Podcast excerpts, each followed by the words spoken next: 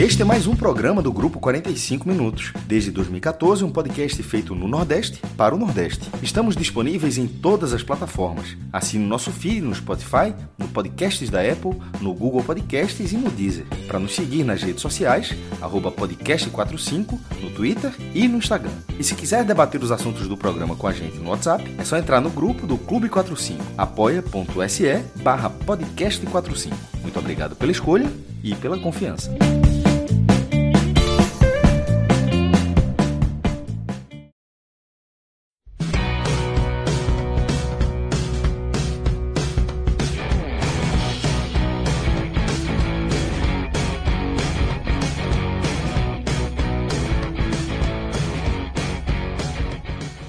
Fala galera, ligado aqui no podcast 45 minutos. Estamos começando mais uma live aqui no nosso canal, mais um podcast também aqui no, nos seus agregadores de podcast. Eu sou Lucas Liuzi, estou aqui com Léo Fontinelli nesse momento e vamos receber mais gente aqui nessa sexta-feira pré-carnaval.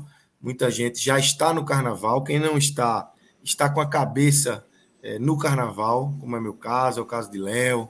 É, a turma está na expectativa aí de dar o pontapé inicial, carnaval que é, já, vem, já vem movimentando aí Recife, Fortaleza, Salvador, há algumas semanas, mas que agora oficialmente começa depois de dois anos sem carnaval. Carnaval está de volta aí em 2023, expectativa alta, mas estamos aqui, Léo, com compromissos, né? Compromissos futebolísticos. Tivemos três jogos pela Copa do Nordeste, já tivemos um, dois estão acabando, na verdade, né? Teríamos um outro jogo hoje, que seria o clássico aqui, Sport Santa Cruz, que corretamente foi adiado. Hoje a abertura do carnaval aqui não, realmente não tem é, condições de ter um jogo de futebol desse tamanho, ainda mais. E o jogo foi adiado, ainda está sem data.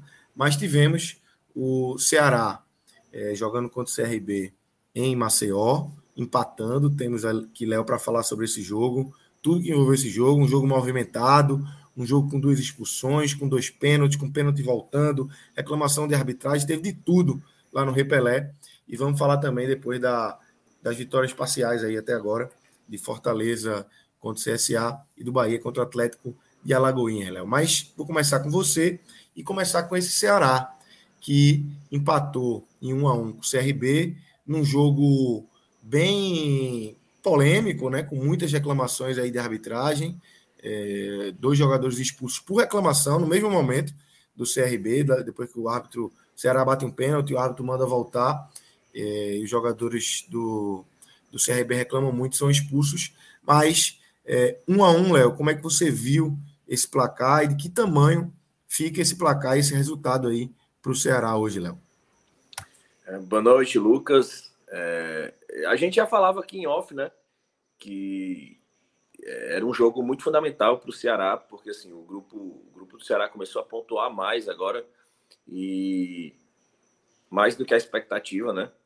E, e era importante para o Ceará uma vitória hoje, mas o Morínigo já veio preparando desde o pós-jogo contra o esporte, é, no sentido de falar que quem apresentasse um desgaste físico ia ser poupado, independente de quem fosse, é, que nesse momento é a, a, a intenção de priorizar a preservação do jogador. E aparentemente foi isso que ele fez, né? Quis rodar o elenco, mas aparentemente tinha um jogo onde não era o momento, né? A gente falava no jogo passado que, que Anderson é, perdeu as janelas de oportunidade onde poderia ter rodado o elenco. Eu acho que o Morínigo, ele acho que ele usou a janela errada. Eu acho que a gente tem. Perfeito. É, eu me surpreendi. Acho... Quando eu vi a escalação, me surpreendi por considerar o CRB um adversário de qualidade, assim, um adversário da Série B, um adversário que vem fazendo uma campanha boa tem um bom time, se reforçou bem, e você poupar quando você você tendo um Fluminense do Piauí em é, casa na frente poupar, aí né? em casa, pô. Então, assim, eu acho que foi um erro, tá? Podia ter sido muito pior pro, pro Ceará aí, né? É, exatamente, assim, eu acho que foi a janela foi trocada aí a oportunidade de poupar, é, tanto que assim que os jogadores importantes hoje entraram no segundo tempo e se esse desgaste tivesse no nível elevado, assim, alarmante, é, eles nem teriam entrado. Mas é lógico, a gente fala isso sem, sem, sem ter dados da fisiologia em mãos, como tem o, o Morínigo. Mas já falando do. Para, usando aqui a, a, a, comparação eterna do Minhoca, do copo meio cheio, copo meio vazio. É, já falando da parte do, do copo meio cheio, eu acho que o time, mesmo sendo time reserva, bastante modificado, trazendo peças bastante contestadas. É, eu acho que o time apresentou hoje um futebol organizado para um time reserva. Acho que troca muitas peças. Acho que o Ceará foi organizado.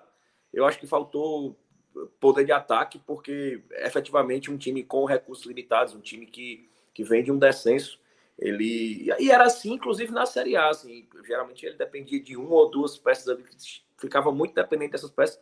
E na Série B não, não, tem, não tinha como ser diferente disso. Assim. Eu acho que principalmente na Série B você fica muito dependente dessas peças. E essas peças no Ceará, elas são o, o Janderson e, e, o próprio Eric, né, com esse crescimento é, muito, muito grande assim na, na, na, forma de enxergar o jogo. Ele vem sendo um jogador muito inteligente, acho que hoje demonstrou isso também. É, e o Vitor Gabriel, que é, foi, chegou aqui muito contestado, mas vinha fazendo um trabalho tático muito importante. Assim, tinha assistências, tinha gols. Era um jogador que bata, brigava muito com os zagueiros ali na frente. Acho que um jogador que cansava muito os zagueiros é, nessa briga pela bola, nesse corpo a corpo, um jogador muito forte. E, e acho que deixava o campo mais limpo para o Janderson e o Eric trabalharem. Então eu acho assim que o Ceará foi um time organizado, mas sentiu muita falta dessas peças, porque em um time que está em formação, o, o, talento individual ele, ele é pressa preponderante para as chances de gol. Assim para um time que está se organizando, eu acho que é muito mais fácil você conseguir tocar a bola ali atrás. Eu acho que era algo até que se reclamava, essa saída de bola do Ceará. Ela era muito desorganizada, era muito perigosa, era muito truncada. E eu acho que hoje, com o time reserva, que manteve a zaga titular, eu acho que hoje foi bem. assim A saída de bola melhorou bastante. É, o meio-campo hoje com, com o Kaique Gonçalves, né, voltando, ele que estava jogando improvisado na lateral, e o Giovani, um jogador da base muito, muito contestado, mas que não fez uma partida partida ruim, acho que ele foi muito correto, fez o básico. E uma das críticas ao Giovanni é que ele é, evita de fazer o básico. Assim. Ele, ele imagina que ele é muito mais jogador do que ele efetivamente é. E eu acho que hoje não, ele fez feijão com arroz, seu básico, batalhou, acho que fez duas faltas duras ali no começo do jogo. É, levou um cartão amarelo muito cedo. Poderia ter levado um cartão amarelo na jogada anterior, que ele foi ali com o pé mais alto. É, mas essa modificação no primeiro tempo, no, na formação de entrada do time, é, a volta do Igor para a lateral, com é um jogador muito contestado. Danilo Barcelos, é, que vem apresentando um crescimento. O Chay voltando ao time, né? o Jean Carlos voltando ao time. Então, assim, o Ceará bem modificado. E, e eu acho que hoje, assim, uma, uma, peça que poderia ter feito diferença nesse saldo positivo do ataque seria o Jean Carlos. Acho que o Jean Carlos voltou hoje muito abaixo do que ele vinha apresentando no Ceará. Acho que ele é um jogador, como a gente já sempre repete, é, exaustivamente assim. É um jogador que cadencia muito o jogo, mas acho que hoje teve espaço para ele jogar e ele mesmo que, ele, por, por deficiência dele, ele não, não conseguiu aproveitar esses espaços hoje. Acho que tanto que o Kaique Gonçalves, que é um volante, é, que vinha jogando improvisado na lateral, hoje voltou para o meio campo. O Kaique Gonçalves era o responsável por esse jogo, assim, de pegar a bola atrás, ele conseguia conduzir, o CRB dava espaço no meio campo, o Kaique Gonçalves conseguia conduzir e conseguiu distribuir a bola muito melhor que o Jean Carlos, né, que é o jogador mais, mais inteligente, mais técnico. É, então, assim, não foi eu pelo lado positivo, assim, vendo algo positivo do trabalho do Morínigo, assim como o time titular do, do, dos outros jogos, do clássico, principalmente, contra o São Paulo Correia, no o esporte nem tanto, mas era, o time se mostrou em processo de organização, isso é positivo nesse momento de reconstrução do time. E eu acho que hoje o time reserva jogou organizado, isso é bacana de se ver. É, eu acho que hoje era importante pontuar, e, e repito, assim, foi uma, acredito, foi uma escolha errada preservar jogadores para esse, esse jogo contra o CRB. Eu acho que era um jogo importante pontuar. Mas o Ceará muito organizado no primeiro tempo, conseguindo tocar bem a bola. Eu acho que a própria defesa hoje mais segura na saída de bola. E, e o jogo se demonstrou ali muito amarrado no primeiro tempo. Acho que por pouquíssimas chances. O, o tanto o Ceará tentando com bolas aéreas e, e o Gum ali muito é, ganhando todas ali, muito soberano na bola aérea. E até o Ceará é, com, com sua bola aérea, que é um, um, dos pontos mais frágeis do Ceará. Eu acho que hoje essa bola aérea ficou mais organizada, assim, pareceu mais segura. É, o CRB tentou muito pelas laterais, mas o Ceará hoje se manteve muito seguro. Acho que, inclusive, uma boa partida do, do, do David Ricardo, assim, mais uma vez. É, jogador muito seguro e, e, muitas vezes você via ele invertendo o lado para fazer a cobertura do Thiago Pagnussá. Eu acho que isso prejudicou mais ele. E, e, no segundo tempo, que as chances foram aparecendo, acho que pelo cansaço. E a crítica ao Mourinho nesse sentido vai pela demora nas mudanças. Ele já demorou muito a mudar o time contra o esporte. E hoje, mais uma vez, demorou demais o time cansado. E o CRB poderia ter aberto o placar mais cedo ali. Teve algumas oportunidades pela lateral direita, com o Igor é, que é um jogador bem limitado da marcação, e o Thiago Pagnussassi bem atrasado, e, e um, em algumas oportunidades o jogador do CRB chegou a chegar claro no gol, e o David Ricardo teve que inverter o lado para fazer a cobertura do Thiago Pagnussassi, que o Mourinho ali estava algo simples de diagnosticar, assim, o torcedor em casa estava conseguindo enxergar que aquele lado direito precisava ser, ser fechado ali, ser bloqueado, que os jogadores estavam cansados, que precisava ser reforçado, que era por ali que o CRB é, trazia suas melhores jogadas e foi por ali que surgiu o lance do pênalti. Eu acho que o Kaique Gonçalves, que para mim vinha sendo o melhor jogador da partida, é, deu um bote errado, acho que ele foi precipitado, ele foi meio, meio estabanado ali. É, dava para ele ter Foi um pênalti mesmo. infantil, né? Assim, foi a forma e muito claro, e muito, muito claro. claro. Assim, não dá nem para contestar, para tentar maquiar. Ele foi muito nas costas do, do, do adversário. Muito. E eu acho que ele tinha posição é, é ali de tentar um, raspar lateralmente a bola ali, que eu acho que ele conseguiria tirar. Ele estava bem posicionado. Ele só não conseguia fazer por trás. E o, cara momento... per... e o cara tava perdendo o ângulo também, né? Isso, Quanto mais o, o jogador fosse, ele ia perder o, o ângulo. O Richard estava na bola e é. ele, se ele tivesse é, caído e tentado chutar a bola ali, eu acho que provavelmente ele teria conseguido. Ele poderia ter feito o pênalti, óbvio. Assim, não, não tem como prever. Mas o risco seria menor do que fazendo aquela carga nas costas ali, que é bem, que é bem clara, bem característica. E até o jogador do CRB atrasou o passo. Como o jogador do CRB atrasou o passo, aquele bote pela frente seria mais possível, naquela aquele tradicional assim, o cara cai e dá um chute ali. É, e pênalti claríssimo, bem marcado, bem batido. É, e, e, ali o, o, o, CRB ficou na frente do placar e realmente parecia que levaria a partida até o final. Ali o, o Mourinho fez as mudanças, né? Colocou o Janderson, colocou o Eric, é, tirou o Jean Carlos, colocou o Richardson, levou o Kaique para lateral. E, e, eu acho que o Janderson teve pouco tempo, assim. Eu acho que o Luvanor estava muito mal. E, e, como eu dizia, assim, a importância do Vitor Gabriel, que é um jogador muito contestado, mas que tem uma importância tática nesse primeiro recorte de temporada, por serem adversários mais frágeis, ele tem uma importância tática ali de batalhar. É, não acho que é o jogador que vai resolver os problemas de Só ataque. Só você tem mais cabeça, né? Porque a expulsão Exatamente, foi, foi muito infantil. Absurdo. É um jogador que, que chegou sob muitas críticas, não vai resolver o problema do, do ataque do Ceará, nem ele, muito menos o Álvaro que chegou aí mas é, bem conhecido aí. Vamos muito falar menos, mais sobre o Álvaro daqui a pouco. Muito menos o Álvaro, mas é, eu acho que o Vitor Gabriel pode ser uma peça útil no ano. Acho que a Série B é um campeonato muito longo. Acho que tem, tem, tem, tem momentos que você tem adversários que você precisa ter um centroavante ali efetivamente para batalhar, para ter uma função mais tática, para trombar, para cansar zagueiro. E o Vitor Gabriel é muito isso. E o Janderson sente falta disso, desse centroavante ali. E o, o principalmente o Luvandou muito mal na partida, né? O Luvanor é um, é um, é um jogador que veio com, com, muita expectativa da torcida, com muita expectativa da diretoria de futebol, mas que vem muito mal, muito mal, muito mal, assim. Não vem justificando, não vem apresentando uma crescente, não vem, e você vê que isso está incomodando o jogador. E hoje é, é, uma coisa que não funciona no Ceará.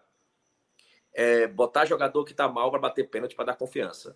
O Ceará, historicamente, é um ótimo, um péssimo batedor de pênalti. E nesses casos, sempre dá errado. O jogador sempre vai perder. Assim, no Ceará é uma. Quando ele Luvandor pegou a bola, eu falei, pronto, é a regra do Ceará aí. Para dar confiança no cara, o cara vai perder. E perdeu, né, o jogo, mas o, perdeu o gol, o pênalti, né? Mas o jogador do CRB invadiu e, e a reclamação foi completamente desproposital, assim, assintosa, forte, firme para cima do, do juiz e foi uma invasão bem clara, né? É, o Eric ali pegou o gol na, no, no rebote e, e, ele anulou, mandou voltar o pênalti. O Eric bateu, fez. E ali naquela, naquela confusão desnecessária, o pênalti foi. O pênalti em si já foi claro, né? A, a gente está muito acostumado no Brasil a não ver a regra sendo cumprida e a invasão existiu. É, não tem como justificar o não cumprimento da regra pelo fato de que. E por a... falar em regra, Léo, só para não deixar ficar longe, é, ele foi muito bem na expulsão de Lousa, né? Assim, aquilo ali é para cartão vermelho. Está é, na regra. A, a, comentarista de arbitragem da, da ESPN falou isso. Já tinha, eu tinha assistido é, Arsenal e City na, na própria ESPN, com essa mesma equipe, com Paulo Andrade narrando e Renata Ruel. E teve um lance lá de que Arteta tira a bola e De Bruyne bota o dedo na cara dele. E lá ela falou: ele deveria ter sido expulso. Está na regra. O treinador que pega a bola toca a bola com a mão, com o pé, o que for, para retardar o jogo, esse, esse aí tem que ser expulso direto. E ninguém cumpre. E aí, nesse jogo, aconteceu. Ele, ele cumpriu exatamente a regra, expulsou Lousa, né? Exatamente. Eu estava ouvindo nessa hora da expulsão, eu estava ouvindo pela, pelo, pelo, pelo outro streaming lá que, que transmite, outro streamer que transmite. E eles disseram justamente isso. É, é, que, não, que acharam a, a expulsão muito é, rigorosa. E foi justamente o oposto do que a gente viu na ESPN, né? E o oposto do que a regra determina. Eu acho que ele devia ter sido expulso, é, é, como foi. Eu acho que as expulsões dos jogadores do CRB também foram justas, foram, foram bem colocadas. É, o pênalti foi batido pelo Eric. E ali depois. E aí a gente vai voltar ao assunto também da semana passada. 11 minutos de acréscimo. E eu já tinha tweetado no começo do jogo que o jogo estava muito picotado. Qualquer contato físico, esse marcava falta, marcava falta. E não era pró CRB, era para os dois. Qualquer contato, jogador do CRB, jogador do Ceará caía, ele marcava falta e vice-versa. Então era um jogador que estava controlando o jogo na base de picotar com faltinha, faltinha, faltinha. O jogo simplesmente não dava. E ali com aqueles. O Ceará com dois jogadores a mais, é, e reta final, 11 minutos ali de acréscimo, é, eu sabia que dificilmente tinha jogo. Assim. O Ceará insistiu em, em, bolas aéreas. Eu acho que o CRB até fez pouca cera, é, pelo fez esperado. Pouca. Eu, estava comentando pouca. isso aqui, vendo o é... assim. O CRB devia ter aprendido com o Ceará, o que o Ceará fez. Assim, o Ceará fez a cera, assim, não vou nem dizer a cera perfeita, porque é foda, mas assim, para o Ceará foi efetiva, fez a cera efetiva. O CRB não fez, não, correu risco, né? É, e eu sou, e eu sou do mesmo discurso do Maestro na live passada, no, no, no pós-Ceará Esporte. Cara, ninguém vai poder abrir a boca de reclamar de cera, porque seu time não, já fez cera uma faz, vez, cara. E vai fazer, e vai fazer. É, e vai fazer, e você vai querer que faça. Perfeito. Hipocrisia, perfeito. cara. Ninguém, é. ninguém torce pelo, pelo Manchester City aqui, não, pelo Real Madrid. Nem o Real Madrid, o, o Guardiola. Ah, o City fez cera, pô. O fez, o Guardiola falou sobre aí. isso recentemente. É. Então, assim, é, é o futebol real, cara. A gente tá jogando videogame, não, cara. Vale muita coisa. Tem expulsão, prende o jogo ali. Eu, pelo menos, assim, eu, eu sou. Cabe, cabe ao juiz coibir a cera. Você não Exatamente. Você critica o juiz. Agora você ficar. Exatamente. Uma semana do jogo ficar ainda comentando isso. Acho que o CRB tá no papel dele. Acho que fez até pouca cera. É... E eu sabia que ia ter jogo, assim, o Ceará sempre tentando ali, insistindo com o Janderson. Ainda teve uma, uma infiltração que ele conseguiu ali, mas cruzou errado. O Ceará insistindo muito em bola aérea. É algo que não é, não é forte é, no time. Mas, assim, Outra coisa que eu gostaria de destacar, assim, eu acho que até é, era o que eu podia ter feito no primeiro tempo, mas é a evolução do Chay, né? Acho que foi o primeiro jogo e aí o Chay estava sentindo muita forma física. Eu acho que hoje foi um, um, jogo que ele batalhou mais, já brigou mais pela bola, já teve mais tempo de bola, teve mais espaço, acertou, assim. É, espero muito que ele entre, que isso seja uma, uma sequência, assim. Eu acho que ele precisa ter sequência, ele precisa entrar no próximo jogo contra o Fluminense do Piauí, é, para não perder essa sequência de, de, de de uma atuação boa para dar confiança ao jogador que veio de um ano parado, ano passado, e tendo uma, uma, atuação interessante como ele teve hoje, assim, e a gente tendo como referencial as próprias atuações dele, assim.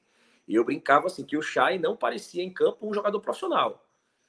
Ele parecia aquele jogador ali aposentado que foi num racha ali completar um time profissional ali no treino, porque ele assim era pesado, era sem ritmo, sem dinâmica, sem explosão, assim, era um jogador que, que realmente sentiu muito tempo que ficou parado, isso é lógico, isso é evidente.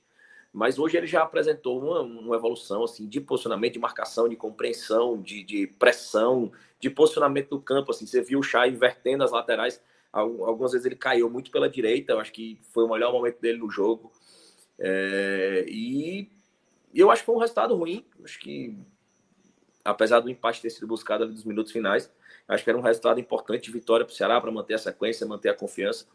E eu acho que hoje passou muito pelas escolhas erradas do treinador, tanto na escalação é, como na demora para modificar. Eu acho que, que os, os, titulares, assim, as peças ofensivas mais interessantes, já poderiam ter voltado no segundo tempo. Acho que 40, já, já viajaram. Acho que eu, eu sempre falo isso assim.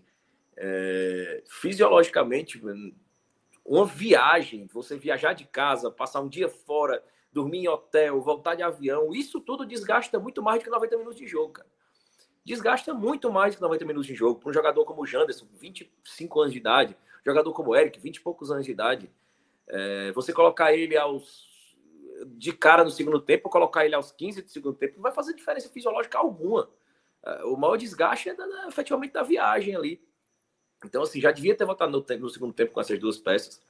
É, mas, de certa forma, esse empate buscado ali no final é, a gente pode destacar o ponto positivo de alguma organização que o time apresentou e, e já vai mais pressionado para pegar o Fluminense do Piauí, assim, aquele jogo de conta de luz, mas que dependendo do resultado de hoje poderia ser um jogo onde o time poderia rodar o elenco, poderia ser um jogo de experiência, poderia ser um jogo mais tranquilo e agora já é um jogo importante, fundamental, assim, bem decisivo para a classificação. Exatamente, exatamente. E Léo, é, queria que você trouxesse aí destaques individuais é, puxando aí pelos jogadores, quem foi bem, é, quem conseguiu é, se mostrar aí nesse, nesse time mais organizado do Ceará para o treinador e quem o treinador vai dizer, rapaz, não é reserva, não conseguiu jogar. É, esse da foto mesmo aí. Mal. Eu acho assim, é, eu não estou conseguindo enxergar a foto. Quem é que está na foto? É Igor, Igor. Igor, ah, atacante. Igor Kleber, Igor Kleber, não, péssimo. Vou começar pelos destaques positivos, assim, porque ficou mais equilibrado, assim. Eu, acho, assim, que, como eu disse, assim, foi um time bem equilibrado hoje, o Ceará. É, não teve grandes destaques, assim, que, que ressaltaram com atuações individuais. Mas eu queria, em terceiro lugar, colocar o Chay, acho, pelo, pelo, pela simbologia mesmo dessa evolução que ele apresentou, pela vontade. É, então, assim, eu queria registrar, assim, a, a partida interessante que o Chay fez no primeiro tempo. Em segundo lugar, o David Ricardo vem sendo o, o, o, zagueiro mais sólido do Ceará, assim, vem, vem de certa forma organizando essa bola aérea defensiva do Ceará, que é muito problemática. E acho que hoje teve que fazer coberturas importantes ali do, do Thiago Pagnussal. O Ceará tinha, teria levado o gol antes, se não fosse as coberturas do, do David Ricardo. E eu acho que o Ceará tá, tá, tá demorando muito aí ao mercado buscar zagueiro. O Ceará precisa de zagueiro, acho que independente da lesão do Luiz Otávio, é, não tem como contar com zagueiros pesados, muitos zagueiros pesados no elenco, ou muitos jovens. É, então, assim, ressaltar o David Ricardo em segundo. Em primeiro lugar, o Kaique Gonçalves.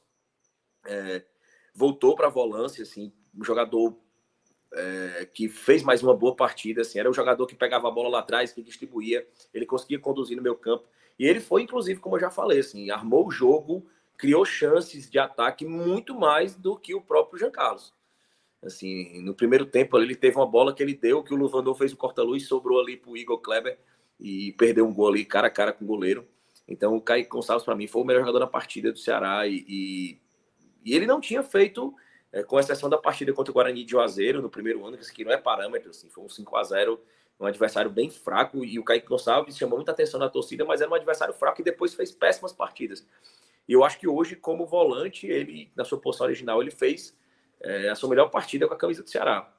É, mas deve ser deslocado para lateral de novo, porque a, a, não ser que o Varley entre em, em, forma, né? Hoje, ele, tanto o Varley como o William Maranhão não, não viajaram, precisam de mais um tempo para entrar em forma e talvez sejam relacionados só para o jogo da quarta-feira. Pelo lado negativo, é...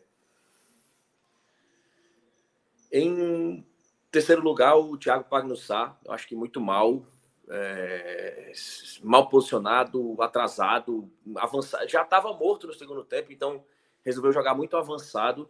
Acho que fez o primeiro tempo correto, mas no segundo tempo, com, a, com o esgotamento físico, acho que ficou mais evidente a lentidão é, é, do jogador, assim, a, a, os erros de cobertura, os erros de posicionamento.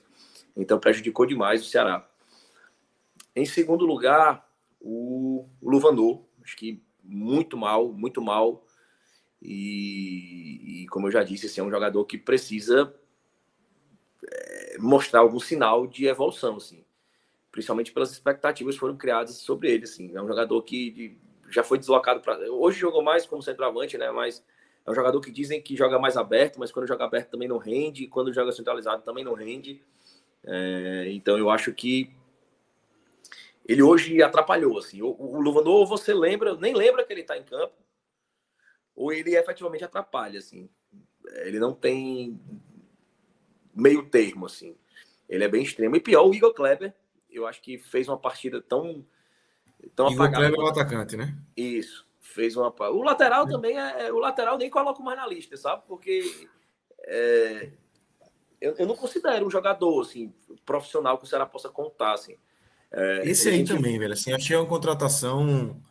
Não, Enfim, nem foi uma contratação, né? Foi... Nem foi, né? Foi um retorno. Ninguém quis e voltou. É, o erro foi comprar o passe de, do, do Igor, né? Assim, comprou o passe, E assim, a gente às vezes vê um jogador que é reserva de um time da Série B, mas você pega um reserva de um time que quase subiu. Aí, porra, é, é vamos ver. Mas o cara era reserva de um time que caiu. O cara é reserva do CSA. Ele não era suficiente para um time rebaixado para a Série C. Não, não, não, é solução assim, mas a chegada o do Igor lateral, né, que você falou. O Igor lateral, é. é. Mas o Igor Kleber não, ele estava tão nulo, ele, ele coloquei ele na frente do Luvandor porque ele era, em momentos da partida era nulo, em momentos da partida ele atrapalhava porque errava passes, é, não dava sequência de jogadas e perdeu aquele gol, né? A melhor chance de gol do Ceará com a bola rolando foi, foi nos pés dele ali. É, tinha várias formas de finalizar aquela bola ali e ele deixou ser cortado ali e perdeu o gol. Então, para mim, o pior foi o Igor Kleber. É, eu tava falando de Igor Kleber, assim, eu achei uma contratação muito fora fora do mercado que, que o Ceará pode fazer, né, para essa Série B, contratar Igor, um cara que não, enfim, não consegue ser bem na ponta, não, não consegue ser bem de centroavante. E aí, na sequência, traz Álvaro, que é outro que são dois eu falo, eu posso falar com um pouco mais de propriedade, porque passaram aqui, né? Estão muito próximos. Igor passou no esporte é, em 2018 e Álvaro no Náutico. E foram dois jogadores que, porra, passaram sem deixar nenhuma, nenhuma saudade. Muito pelo contrário. Quando saíram, as torcidas. Vá. Álvaro ainda tinha ali o, um pouco do, do, do que de Xodó, por ter feito gols decisivos ali na, na reta final da Série C do Náutico 2019. Mas não deixou saudade. E Igor muito menos. Isso é um mercado que o Ceará. Eu tô achando o mercado do Ceará, assim, tem peças assim que o Ceará, para mim, acertou em cheio, mas tem uns caras que é difícil de explicar. Essa, a de Álvaro é difícil de explicar a contratação de Álvaro. É difícil de explicar a contratação de Igor, sabe? Arthur é. Rezende é outro que eu acho. Pedro até pode falar com um pouco mais de propriedade, passou no Bahia também. E passou no Santa Cruz aqui. E não, acho que não é um jogador pro nível do Ceará que vai disputar no topo da Série B. É, Arthur, Arthur Rezende, ele teve um, um, primeiro turno interessante no Vila Nova, né? Mas foi o primeiro turno onde o é. Vila Nova estava mal. É. Quando o Vila Nova se recuperou, ele já não era uma peça fundamental do time. Mas aqui vem, vem tendo atuações bem interessantes, assim, bem interessantes mesmo, assim. Mas Contra o esporte, eu, eu, acho eu que... não gostei, não. Achei mal.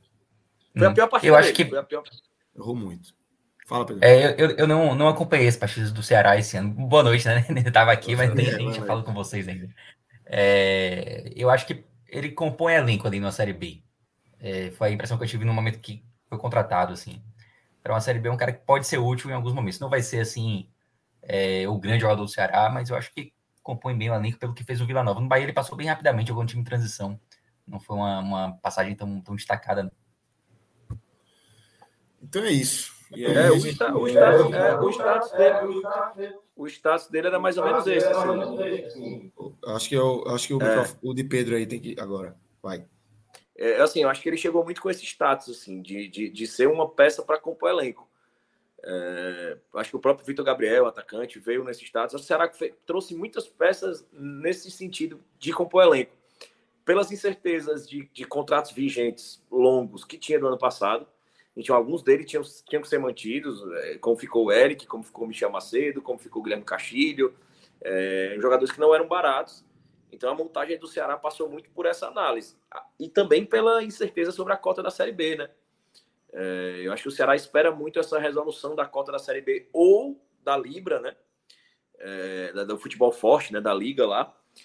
Porque existe uma expectativa de entrar um dinheiro, de, de de assinatura de contrato ainda nesse primeiro semestre, né? Segundo o presidente Robson Castro e o atual presidente é, Carlos Moraes. Então, assim, acho que o Ceará tem essa. Quer, quis formar essa base e enxertar peças mais caras na Série B. Eu, eu quero acreditar nisso. O Igor Kleber, pelo menos, teve um ano interessante, assim, pelo Criciúma, assim, teve bons números no, de gols, mas o, o Álvaro é, é inexplicável. É inexplicável em todos os aspectos. É o que eu falei hoje é, a informação do Danilo Queiroz, né, o repórter do Futebolês, que ele disse que entrou em contato com pessoas do futebol do Ceará, o diretor de futebol ABSI não atendeu o telefone, mas segundo pessoas do departamento de futebol, dizem que é, ele veio porque o, o executivo de futebol, Juliano Camargo, conhece o jogador, já trabalhou com ele, levaram o nome para o elenco, para o Jean Carlos e para o Eric, e disseram que era um cara de grupo, era gente boa, gente boa. Como diz, como diz Cláudio, é gente boa. É. Vai, vai levar o bolo, vai levar bolo para a concentração lá, dividir, servir Exatamente, exatamente. Aí é o que toca o pandeiro. Aí o, o, o, departamento médico fez uma, uma, avaliação, tanto que ele está aqui há alguns dias e só foi anunciado hoje. O departamento fez uma avaliação minuciosa e disse que fisicamente ele está ok, mas é uma bomba relógio, são três cirurgias no joelho. É, é um jogador é. que foi oferecido, é, foi um, jogador que, e obviamente foi, porque se será fosse um mercado atrás de, do Álvaro, eu achar muito mais estranho. E com um salário baixíssimo, né? segundo a, as fontes, fala em 30 mil reais de salário. Mas eu falo que 30 mil reais você contrataria um, um bom analista de desempenho. Muito melhor, com certeza, muito melhor do que o Álvaro. É, pra, em utilidade para o clube. Assim. 30 mil reais você trazia um bom analista de desempenho. E, e, eu acho capaz de achar achar um centroavante para a gente que não é o Álvaro. Então, assim, é um jogador que vai chegar com muita cobrança, assim, foi muito rejeitado pela torcida. E, eu acho que é um problema que a diretora de futebol trouxe para si. Porque, assim, se o Álvaro, porventura, e acontece, se lesionar, a diretora de futebol vai ser cobrada. Se ele for mal, vai ser cobrada. Se não fizer nenhum gol, vai ser cobrada. Então, assim, foi uma, um esqueleto que eles chamaram para o armário deles que não precisava. Não precisavam ter chamado, assim. Que correram risco desnecessário. Então é isso. É... Léo, vou liberar. Você tem, vai pegar a estrada amanhã. Já, já. Pouco, né? 4 horas da manhã. Vai dirigindo, não? Vou dirigindo. Então vai dar um cochilo que. Dá um cochilinho. Não, não dá para brincar, não. Vá-se embora. Vai protestar, Pedro. Eu... Aproveitar que protestar Pedro tá aí. Rapaz, ó. Baiano já respeitou mais o carnaval. Meu chefe é baiano, vai mandar a gente trabalhar quarta-feira de cinza, meu dia, pô. Baiano, pô, baiano aqui. Pô, é sacanagem mesmo. Sacanagem, pô. É. Tirei onda com ele, tirei onda com ele. Rapaz, o baiano. É, avisa pra ele que quarta-feira o arrastão vai ser bom, vai ter Bel. Pois é, bicho. E nem foi, o cara nem foi eu... pra Bahia e ainda, ainda botou a gente pra trabalhar na quarta-feira. Eu vou brigar com o nosso chefe, eu vou brigar com o nosso chefe também, Celso Xigamo. Tá São Pernambucano, né, pô? São Pernambucano, né? Eu, eu ainda fui cedo. Tá. Eu tá ainda mandando fui, a gente ficar aqui. hoje cedo. Voltei do carnaval pra assistir o jogo. Aí tá certo. Valeu, pessoal. Boa noite. Boa live. Valeu, Léo. Valeu, Léo. Boa viagem aí, velho. Valeu. E aí a gente segue aqui com o Pedro Pereira. Daqui a pouco o Thiago Minhoca chega também para falar sobre a vitória do Fortaleza. Mas agora, Pedro, vamos falar do Bahia, que deu um susto, um baita susto, mas venceu a primeira na Copa do Nordeste. E eu gostei de um comentário que teve lá no Clube 45. Por sinal, vou até fazer aqui, falar aqui do nosso Clube 45, do Apoia-se, é, apoia.se barra podcast 45 você se cadastra lá, vira um apoiador do nosso projeto. A gente conta muito com a ajuda aí da nossa audiência, está com a gente firme e forte desde 2014. E a gente tem lá, tem o nosso, o nosso clube, onde a gente interage bastante com a turma lá, um grupo frenético, com muita gente falando de futebol o dia todo. E tem também as derivações, tem o um grupo de BBB, grupo de carnaval, grupo de aposta, grupo de tudo, meu amigo. Então, é nossa como o Celso gosta de chamar, nossa comunidade 45 minutos. Eu queria deixar aqui para vocês que não são cadastrados ainda, que não, não são apoiadores ainda, que nos apoiem, que nos ajudem. A gente conta demais com esse abraço da turma. E temos aí apoia.se barra podcast45, apoia.se barra NE45, apoia.se barra Hmenon e apoia apoia.se barra blog de Cássio Zirpo. São quatro é, vias aí para você ajudar o nosso projeto interagir com a gente e, e, e participar mais, ser mais efetivo. A gente já teve, está começando esse ano a, a, inserir algumas pessoas do clube é, nos nossos programas e, e, tem dado um resultado bacana. Mas, Pedro, eu falei aqui do, do clube porque teve um comentário lá de Daniel, torcedor do Bahia, que eu, eu achei engraçado, que já estava na live aqui, eu li, que ele fala assim: o Bahia venceu, mas é aquela sensação de quando você vai no posto de gasolina e coloca 20 reais só no carro que não dá para sair do canto, mas você botou 20 reais ali. É, é, mais ou menos isso, porque o Bahia hoje tem quatro pontos, ainda está fora do G4, tá, segue na sétima colocação, né? Mas, é, numa visão mais otimista, tirou a zica. Tava uma zica acontecendo, que não é possível o Bahia ter um, um ponto só, e tirou a zica agora é, dessa Copa do Nordeste, né, Pedro? Exato, Lucas. É, foi importante. Eu gostei, gostei do comentário também, e é bem isso mesmo. É, mas foi importante para tirar a zica. E eu até falava no programa passado que esse formato de competição, onde um grupo joga contra o outro, às vezes traz assim algumas situações meio esdrúxulas, né? A gente já teve time se classificando com sete pontos, sem ganhar nenhum jogo. Então, eu, eu acho que o Bahia sobrevive com esse, com esse placar de hoje. É, claro que até a rodada passada era, era, era terrível, né? Você ter um ponto em três jogos. Era a pior campanha, inclusive, do Bahia na história da Copa Nordeste, considerando ali os três primeiros jogos. É, e aí o Bahia consegue esse jogo e dá uma respirada, né?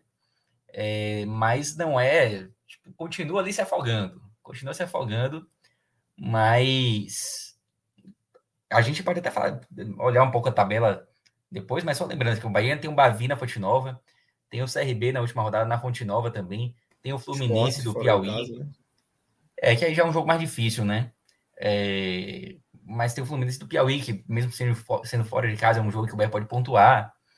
Então, eu acho que tem salvação ainda. Acho que esses 20 reais ainda podem ir longe. Pode, pode, pode. Chega forma. no próximo posto, né? Pode esses 20 reais é suficiente para chegar no próximo posto. É, e aí no próximo posto eu ver o que acontece. Não sei. Abre a carteira não sei como é que vai ser lá, não. É, não sei como é que vai ser lá, não. Mas talvez dê para chegar no próximo posto. É, foi bem, bem importante assim, em termos de, de tabela. Precisava vencer o jogo para continuar tendo algum objetivo na, na Copa do Nordeste, né? É, e assim, não foi um jogo brilhante do Bahia, longe disso, mas também não está entre os piores do ano. É, até porque o resultado veio, né? O Bahia hoje foi muito mexido para Alagoinhas, foram sete mudanças em relação à última partida, e aí, evidentemente, algumas mudanças foram mais para aquela questão de rodar o elenco, que Renato Paiva vem fazendo muito nesses primeiros jogos, até porque o Bahia joga quarta e domingo, quarta e domingo direto. É, hoje é sexta, né? Tipo, tá mais duas vezes por semana. É, mas eu acho que algumas modificações também podem até ter unido as duas coisas, né? Podem ter sido também para rodar o elenco, mas eu acho que havia também é, uma vontade de Paiva de mexer em algumas peças. A começar pela zaga. É, David Duarte fez uma péssima partida contra o Fortaleza, não vinha bem. É, aliás, a dupla de zaga ela caiu muito depois, de, depois da contusão de Canu. O próprio Raul Gustavo também é, caiu de rendimento com a saída de Canu.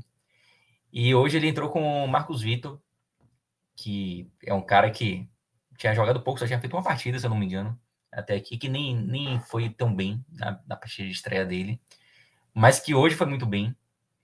E eu acho que hoje ele é uma opção melhor do que David Duarte para a zaga.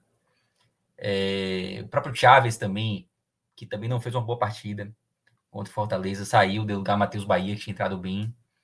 É, na direita, ele tirou o Cicinho, que vinha sendo extremamente criticado pela torcida. Colocou Borel.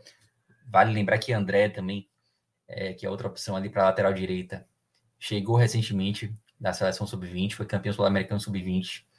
Não viajou hoje, é, acho que por uma questão ainda de, da viagem e tal, excesso de jogos. Mas eu acho que André fatalmente vai ganhar a posição de titular. Isso, obviamente, se o Bahia não contratar ninguém para lateral direita. Só que, de qualquer forma, eu acho que Borel hoje já mostrou que talvez seja uma opção melhor do que Cicinho. Ele até saiu machucado no segundo tempo para entrar de Cicinho. É, mas pelo que Cicinho vinha, vinha jogando, foi uma modificação que me agradou. E fez outras modificações na frente também, colocou Patrick Veron no lugar de Daniel, colocou Mugni, colocou Jacaré, o próprio Goulart também, que não tinha jogado contra o Fortaleza. E vinha sendo até uma peça importante na temporada Goulart, mas não atuou, não atuou contra o Fortaleza e entrou como titular hoje. Então foi um Bahia muito mexido, até porque aquela derrota para o Fortaleza por 3 a 0 já no primeiro tempo, ela obviamente deixa marcas, né? E eu acho que Paiva sentiu que precisava, precisava mudar, é, conseguiu atrelar isso também à necessidade de rodar o elenco, é, mas eu acho que de fato precisava ter uma mudança mais, mais forte assim nesse jogo, uma mudança mais drástica. E elas vieram já na, na escalação. É, apesar dessas mudanças todas, não dá para dizer que o Bahia teve outra cara, não. Pelo contrário. É, no primeiro tempo, o Bahia começou.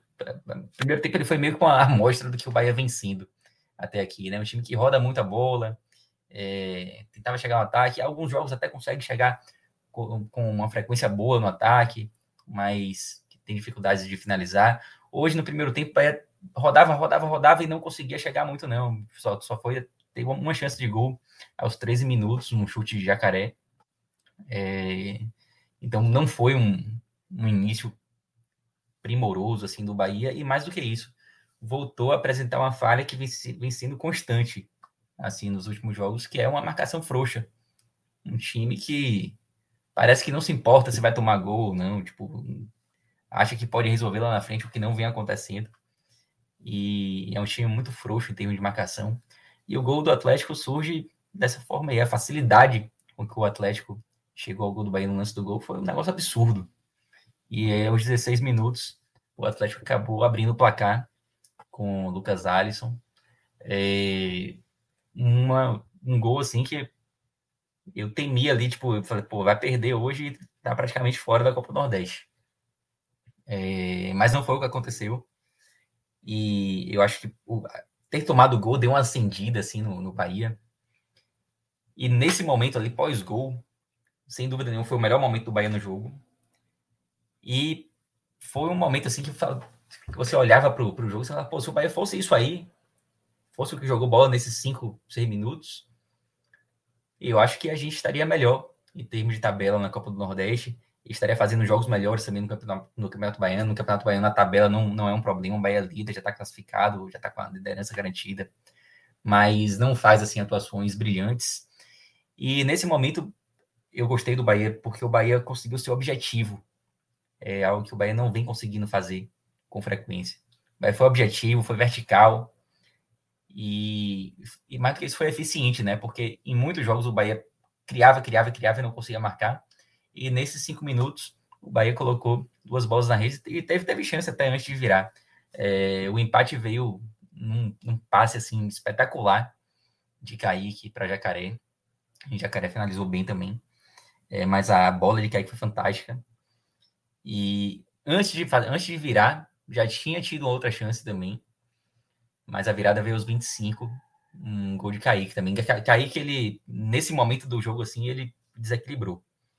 é, é o principal reforço do Ceará, do, do Bahia, né, Pedro? Que vem, o que tem, tem dado mais certo, assim, né? Não, não diria que é o que tem dado mais certo dos reforços. Assim, você tem a dupla de zaga que tava que vinha bem em algum momento, né? Raul Gustavo e, e Canu. Depois teve a saída de Canu. É, não, Everaldo não, não, não vem agradando. Talvez seja, talvez seja é, o que mais está dando certo, assim, mas não quero dizer com isso que ele está fazendo um ano brilhante, não. Inclusive, ele, ele saiu do time em alguns momentos, assim, não fez tanta falta. Ele, ele, ele, ele às vezes ele peca, ele, ele é. Ele às vezes ele é, segura a bola demais, assim. É, eu acho que ele é verde ainda, sabe? Embora você vê, né, um cara que vem por empréstimo do Manchester City, embora não estivesse jogando no City, efetivamente. É, você pensa que talvez já seja um cara um pouquinho mais pronto, mas me impressiona ainda como o Kaique é verde. É, a contratação, eu, falando, falando de que aí que eu me lembrei de Biel. Biel, para mim, é a, é a contratação, contratação que mais vem dando certo é, esse ano no Bahia. E você vê que Biel também é um cara novo, mas eu já acho o Biel mais pronto, assim, sabe? Para encarar uma, uma Série A, por exemplo. É, Kaique, ele tem mais nome, mas eu, eu vejo que ele ainda precisa amadurecer como jogador.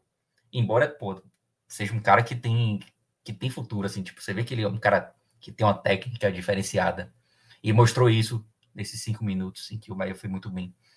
É... Mas, assim, respondendo a sua pergunta, o, a contratação que vem, vem dando mais certo para mim é Biel. E eu acho que não, não, não há muita discussão nisso, não. Biel tá, ele consegue ser mais regular do que Kaique. É... Enfim, o Bahia virou o jogo, em alguns momentos ali, parecia que ia dominar a partida com certa tranquilidade. Teve chance de fazer o terceiro gol, uma bola cruzada, inclusive.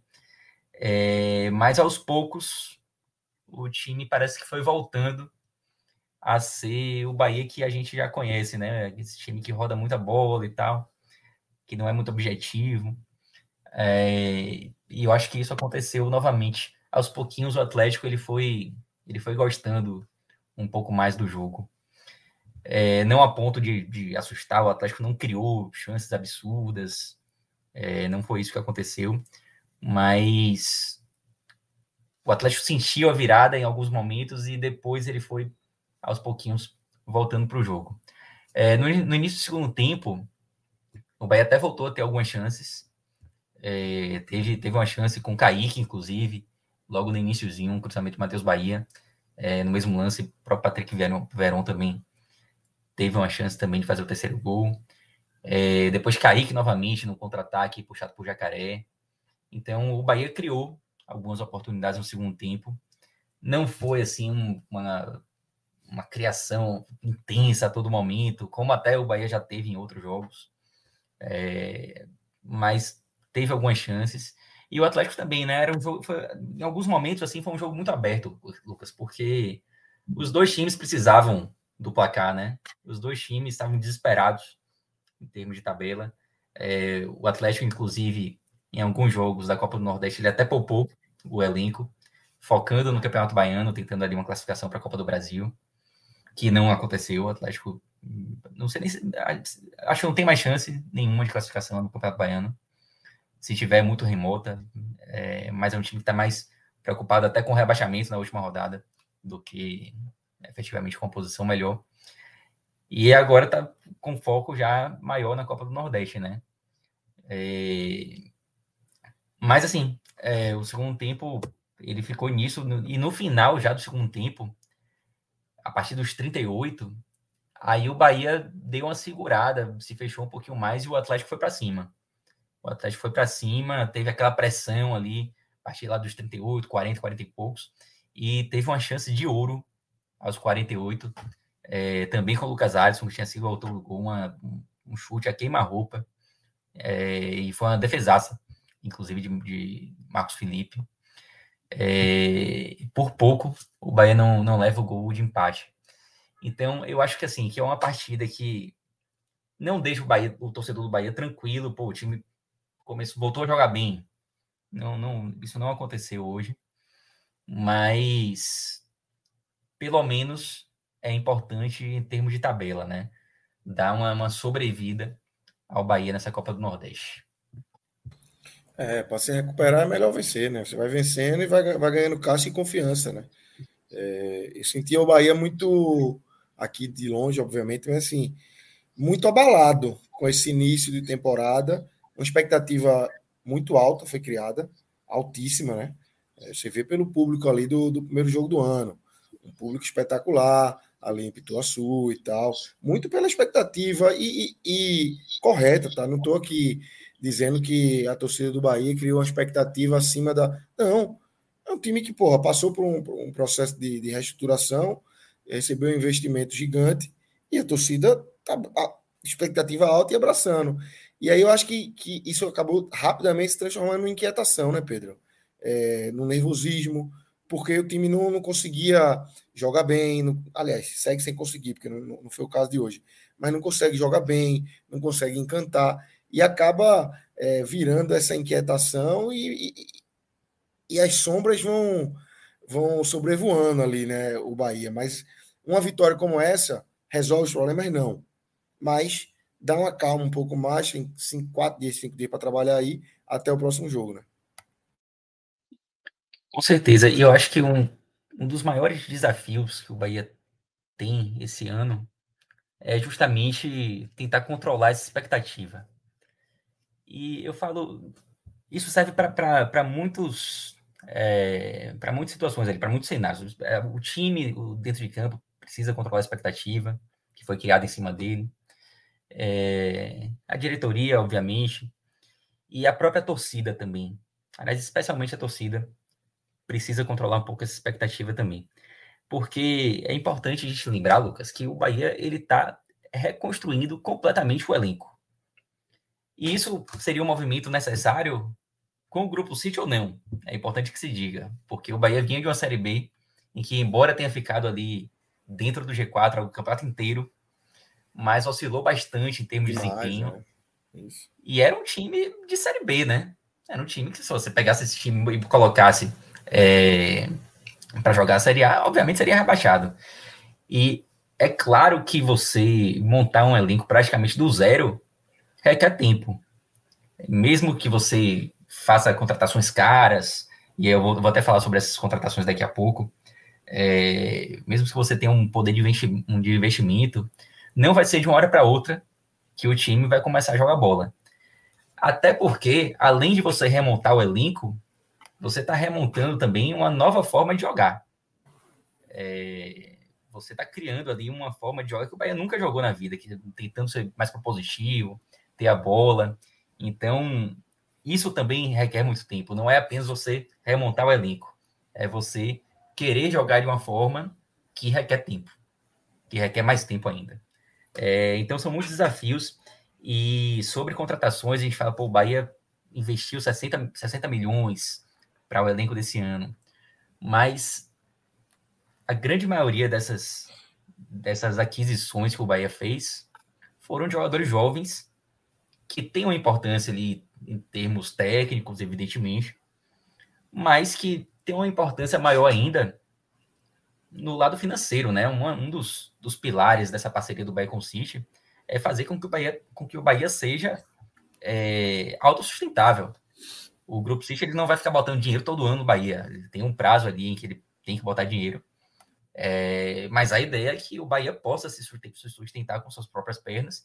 E aí, quando o Bahia faz, faz aquisições como a de Diego Rosa, é, próprio Biel, é pensando na, no poder de revenda desses jogadores daqui a alguns anos e que o Bahia possa sobreviver dessas vendas de jogadores e por aí vai. É, então não é tipo. Não seria a mesma coisa se o Bahia tivesse 60 milhões para investir para fazer um time da porra e para Série A. É, obviamente as, as peças contratadas seriam diferentes. O perfil de contratação seria diferente, né?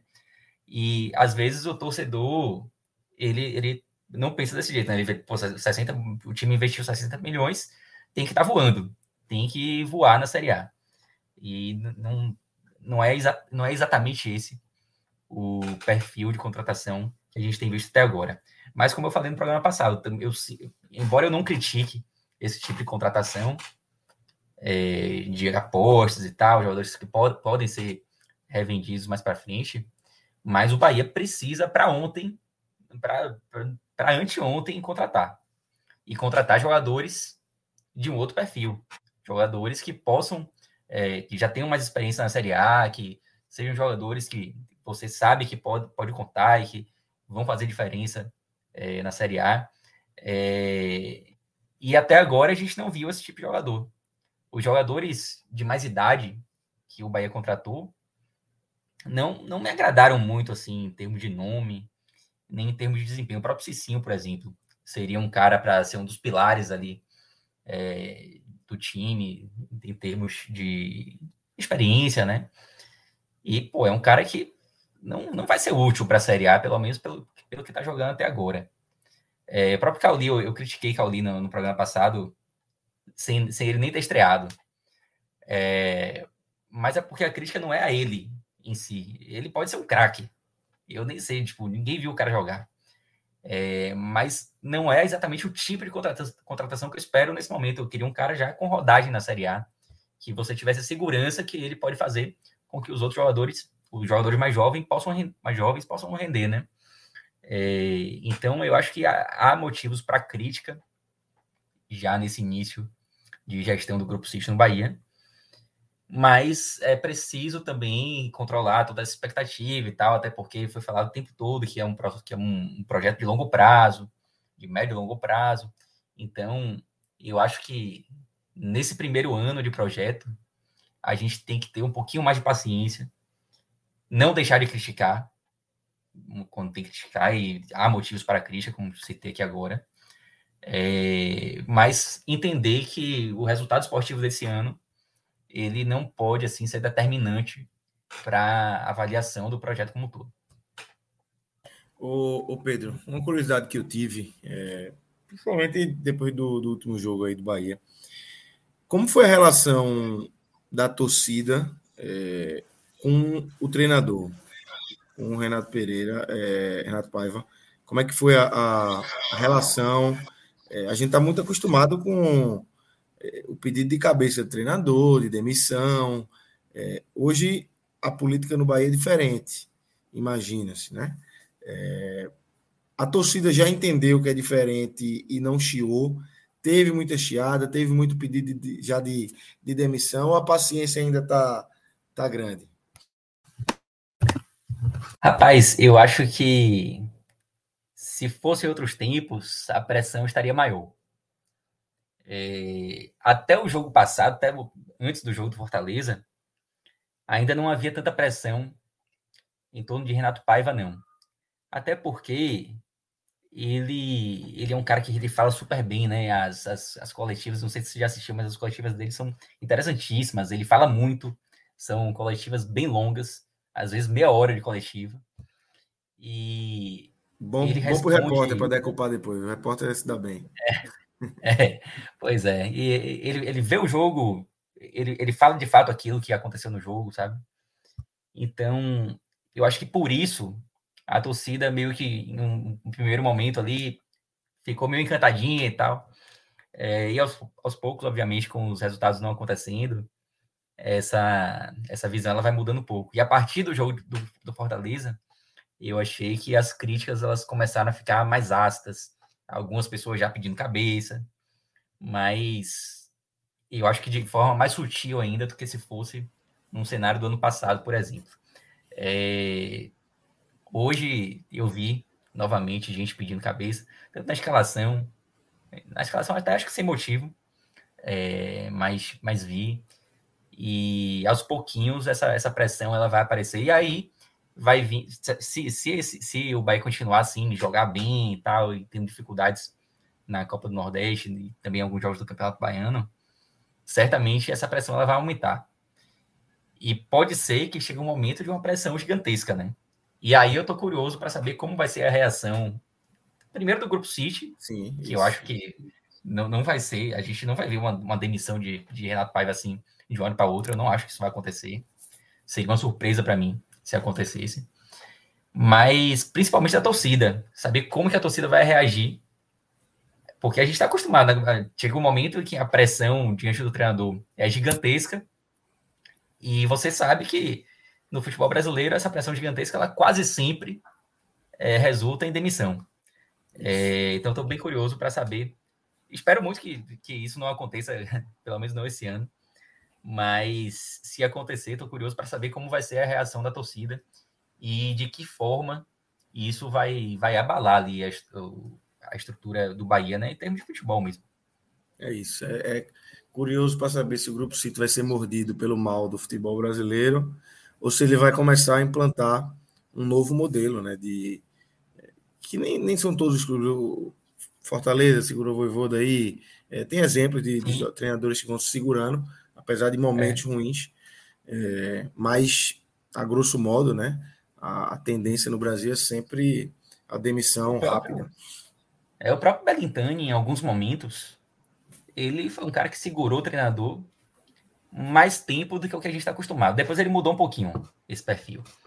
É, chegou a demitir da Bova, inclusive, com seis jogos. Sim, sim. É, mas em alguns momentos ele, ele segurou treinadores por tempo acima da média, assim. E acho que não chega aos pés do que a gente vai ver a partir de agora, assim, né? É, você compara com o modelo europeu, aí é, é outra coisa, né?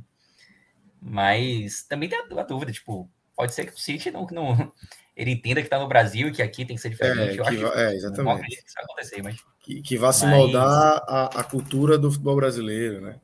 Tá. Exato. Vamos ver, vamos ver. É... Pedro, vamos trazer aqui os destaques, quem que você destaca individualmente aí, os melhores do jogo de hoje, quem não conseguiu ir bem nessa vitória do Bahia. Cara, é, eu falei mais cedo, né, que eu gostei muito de Marcos Vitor hoje. A partir de hoje foi um cara que não diria que nem que me surpreendeu, porque a gente ouviu falar muito bem dele quando ele foi contratado. A primeira contratação, inclusive, da Era City. É, e é um zagueiro super jovem, que tinha ido muito bem no Ceará, e foi super bem falado assim pelos, pelos torcedores do Ceará. É, para mim fez uma, uma ótima partida hoje, melhor inclusive do que o Gustavo. É, Jacaré acho que já, atuou bem também. E quando eu até me incomodo assim, quando eu boto alguns jogadores do ano passado entre os melhores, porque mostra que o time precisa de peças, né? Você vê Jacaré sendo útil, você vê Mugni, Daniel atuando o tempo inteiro. É, o próprio Goulart também, que é um remanescente no ano passado, mas que vem nesse ano até fazendo uma temporada melhor, ao meu ver, do que fez no ano passado. Mas Jacaré hoje entrou como titular e acho que fez uma boa partida. Fez gol, inclusive, e acho que participou bem. É, Kaique foi decisivo. Ele, ele jogou muito naqueles minutinhos que eu falei que o Bahia conseguiu seu objetivo e participou decisivamente dos dois gols, um, um sendo o autor do gol e no outro dando um passe sensacional para Jacaré. Mas ele ele oscilou na partida, ele teve alguns erros também, segurou a bola em alguns momentos, é, errou em outros. Ele oscilou, mas ainda assim foi, foi decisivo, então não tem como não estar entre os melhores. E aí eu vou citar Borel também, não colocando ele entre os melhores, mas eu acho que o lado direito do Bahia hoje funcionou muito melhor do que o que vinha funcionando com, com o Cicinho. É, acho que o Borel fez uma partida ok. Saiu no início do segundo tempo, mas eu acho que ele, ele foi útil tanto defensivamente quanto também, quanto também ofensivamente. E por isso eu queria fazer essa menção honrosa a Borel. Mas por ter decidido, decidido o jogo, eu vou escolher Kaique como melhor em campo hoje colocando, fechando o pódio aí junto com Marcos Vitor e com o Jacaré. E quanto aos piores, é, Ricardo Goulart não participou do jogo hoje. Eu até falei, acabei de falar aqui, né, que ele vem fazendo uma temporada muito melhor e vem sendo extremamente útil ao Bahia esse ano. A renovação de Goulart, ela foi extremamente criticada por uma boa parte da torcida, é, que não entendia por que renovar com Goulart, um cara que ele não foi assim. Ele não, ele não teve, ele não se destacou, né? Quando você contrata um cara como Goulart, você espera que ele seja um destaque do time. E ele não foi esse jogador no ano passado. Mas eu acho que Goulart, ele, ele não vai ser o destaque do Bahia em 2023. Mas eu acho que ele pode ser útil. Quando você analisa a contratação de Goulart, você obviamente pesa que é um cara caro e que para não ser ali a grande estrela, talvez não valha a pena. Mas no cenário em que o dinheiro já não é um grande problema para o Bahia, eu acho válido você ter Goulart no elenco assim, sabe? Eu acho que ele, eu acho que ele agrega. Ele, ele é útil em alguns momentos e vem, vem sendo útil é, nessa temporada. Então, na Série A, repito, ele não vai ser o maior destaque, mas ele pode ajudar. Então, já que o dinheiro não é problema, eu não vejo mal você ter um cara como Goulart no time, não. Falei isso tudo para dizer que hoje ele não jogou porcaria nenhuma, ficou completamente apagado, é, não contribuiu em nada. Em nada. É, eu acho que além dele, ele foi o pior. Ele, ele, ele, segue jogando como centroavante, mesmo com, com o Everaldo sim, por aí? Sim, jogou, jogou, como, jogou como centroavante, Everaldo não, não jogou, entrou no segundo tempo só hoje. É, e ele, ele foi o cara ali mais próximo da área. É, e é assim que ele tem sido útil. Embora ele, ele já tenha dado declarações de que não gosta muito de jogar dessa forma, mas eu acho que hoje em dia ele é mais útil jogando mais perto do gol. É, acho que Acevedo também não, não fez uma grande partida hoje. Ele foi um cara que apareceu muito bem nos primeiros jogos do ano, mas eu acho que está num declíniozinho nas, que não é de hoje. Acho que nos últimos jogos eu já não gostei tanto das participações de Acevedo. Então vou colocá-lo aqui entre os piores hoje. É, e só para fechar o pódio aí, eu vou citar Raul Gustavo. Hum, achei que não foi tão bem hoje, errou muito passe. É, não gostei muito da partida dele hoje. Então acho que o pódio, o pódio do mal é esse aí: Acevedo, Ricardo Goulart e Raul Gustavo, com Goulart como pior hoje. Perfeito, perfeito. É, eu vou pedir para Rodrigo chamar aqui o Bet Nacional. A gente vai receber daqui a pouco, Minhoca. Fala, Pedro. Só Fala. um pouquinho de trailer, né? É, porque o Bahia, ele, ele não saiu da sétima posição, como a gente falou lá no início, né? Mas ele conseguiu encostar um pouquinho, um pouquinho mais ali no, no, na zona de classificação, né? Ficou a dois pontos do ABC, o ABC ainda tem jogo a menos, é, ou seja, mas aí passaria a ser o Sergipe, o terceiro colocado, assim que o Santa Cruz também joga, né? Então pode aumentar essa, essa diferença. É, mas enfim, foi um resultado que manteve o Bahia vivo. E até falei no início, né, mas que esse, modelo de campeonato ele tem um perfil diferente e tal, então é importante você analisar a pontuação do grupo como um todo.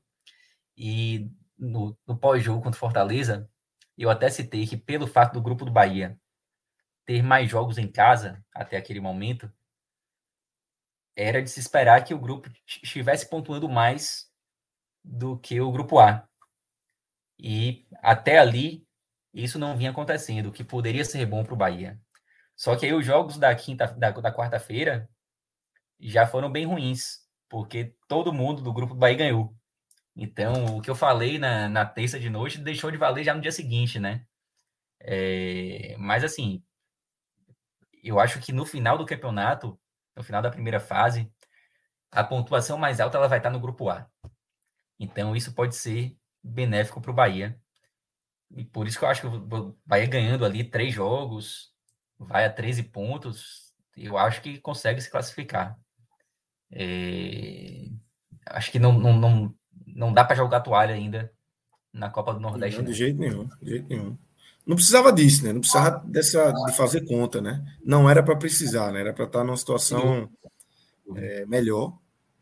Mas jogar toalha de jeito nenhum, principalmente depois dessa vitória. Como você falou, se, se não tivesse vencido hoje, aí o bicho pegava mais, assim.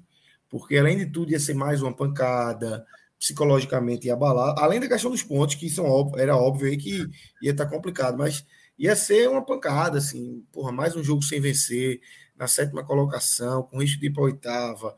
É... Agora não. Venceu, não jogou bem, mas venceu. Vai vir muito mais leve para a Ilha do Retiro. Vai muito mais leve. É... Esse jogo de quarta-feira, se o Bahia não vence hoje, é... o Bahia vem pilhado. Pilhado e era decisão, assim, de. Porque aí sim, aí é uma vitória contra o esporte. Eu acho que é desesperado. É. Se, se não vencesse hoje, é, é, a palavra é desespero. Desespero. para jogar na Exatamente. Exatamente. Ia vir pilhado e desesperado para enfrentar esse esporte. Mas agora sim, vem ainda uma alta necessidade de pontuar e de vencer até. Porém, vem um pouco mais leve por ter vencido, por ter tirado o peso de não vencer, né? É, por ter acalmado um pouco os ânimos. Sem dúvidas, foi uma vitória importante e necessária. O Bahia precisava disso para voltar e, e se recolocar ali onde tem que estar, tá, né? Que entre os quatro. É o favorito do grupo? É. Mas hoje em dia acho que já dá para trabalhar com a possibilidade de apenas classificar, né, Pedro? Acho que a conta já é mais se classificar, né? Não, não dá para ficar fazendo conta muito além disso, né? Sem dúvida. Sem dúvida. Não, não, não tem como. É, desafio é se classificar. Tá, tá longe ainda de conseguir esse objetivo, bem longe. Não vai ser fácil. E se conseguir uma vaguinha ali em quarto lugar, já dá para comemorar demais, assim. É isso, é isso. Fechamos aí o Bahia. É, vou trazer o Beto Nacional aqui, enquanto o Minhoca chega para falar do, do, da vitória de Fortaleza. Acho que foi 3 a 0 né? Tava 2 a 0 quando a gente começou o programa aqui, teve mais um gol ainda. Já, já pode entregar a taça, né? Já pode entregar a taça aí, Fortaleza. Tá voando, né? Rapaz, tá, tá voando muito, assim. É, Favoritaço. Eu acho que talvez a gente viva uma hegemonia aí no Nordeste, é porque futebol é foda, é muito cíclico. Se uma coisinha sair do, do eixo, pode, enfim, descarrilhar ali, sem dúvida, fala, né? Mas eu acho que o Fortaleza está com a carinha de, de ter uma hegemonia, o Minhoca chegou aí, de ter uma, uma hegemonia grande aí na região, porque tá. Aparentemente é tudo muito bem organizado, né? é, dentro de campo, fora de campo. É, realmente é, é, um trabalho muito bem feito. E a torcida abraçando. Mas vamos. Deixa eu trazer o Bet aqui e a gente começa a falar desse Fortaleza com Minhoca. É, betnacional.com, galera. Acessem, se cadastrem. Se não forem cadastrados ainda, usem o código podcast45, que ajuda muito aqui o nosso projeto, essa parceria com o Beto Nacional, parceiro grande aqui do podcast 45 Minutos e do futebol brasileiro como um todo aí. A gente vê em, em vários clubes, nos três aqui de Pernambuco, é, no Vitória, no Vila Nova, tem tá espalhado aí pelo Brasil, o Beto, no Paysandu, o Beto Nacional, e, e, e, é um parceiro importante aqui do nosso projeto, podcast 45. Rodrigo, vê, vê lá apostas resolvidas, só para ver o que, é que, a gente teve aí no. É, nada, nada. Só ganhando ambos marcam Corinthians e Palmeiras. Corinthians e Palmeiras, né? Exatamente. Salvamos e... 30, né? Mas foi. aí gastamos 50 ali, mais 30 ali, aí. Foi. Foi, foi, foi diminuir. Exatamente, exatamente. Mas tudo bem. Vamos ver agora o que, é que a gente tem nesse final de semana. Tem esses quatro jogos da Copa do Nordeste aí. Jogos, eu acho, bem difíceis de, de apostar alguma coisa, né? Verdade. É, Verdade. não consigo falar nada aí desse jogo. Sampaio Náutico. É, eu poderia até falar do Ferroviário, mas eu acho o Sergipe uma equipe bem arrumada. Uhum. É, é. Verdade. É arrumada, arrumada. Deu trabalho aí no, no, no final. É, do, no seis, pontos, seis pontos em cima de Vitória e Atlético de Alagoinhas. É, exatamente. Não é baiano, não, o Ferroviário, mas. É. O Vitória tá até pagando bem, né? 2,20 para quem joga em casa, mas, mas não dá para para ir. Não, Vitória, não dá, não. É. Não dá, não. É. Tem uma, Ainda uma mais, rapaz. É, esses jogos assim, jogo, jogo em carnaval aqui em Salvador, acaba sendo um jogo desmobilizado, assim, entendeu? Exatamente, exatamente. E sei lá, Ó, eu acho que o time acaba desmobilizando também. Uma duplinha Arsenal e City aí. City tá baixo, né?